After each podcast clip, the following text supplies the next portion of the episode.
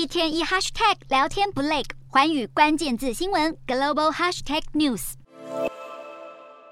日本到今年八月已经连续十三个月出现贸易赤字，八月赤字金额更是高达二点八兆日元，创下单月历史新高。主要是因为能源价格上涨，造成进口金额大幅增加，而日元贬不停也进一步推升进口金额。不过，日本银行十四号执行汇率检查，被视为进场干预的前奏曲，日元随之挺升，和市场密切关注的一百四十五日元对一美元价位拉开距离。日本财务大臣铃木俊一日前表示，如果日元继续跌下去，不排除做出必要回应。日元兑美元今年下跌近百分之二十，日本官员频频向市场喊话，但面对美元如此强势，只有口头警告，实在难以扭转局势。日银上次直接干预汇市是二零一一年日本三一一地震之后，至今已经超过十年。上次出手支撑日元汇价，更要追溯到一九九七到一九九八年的亚洲金融风暴。分析认为，虽然利率检查报告可能是实际干预的前兆，但不太可能立即采取行动。而且，要是没有美国的支持，恐怕也只不过是口头干预的延伸而已。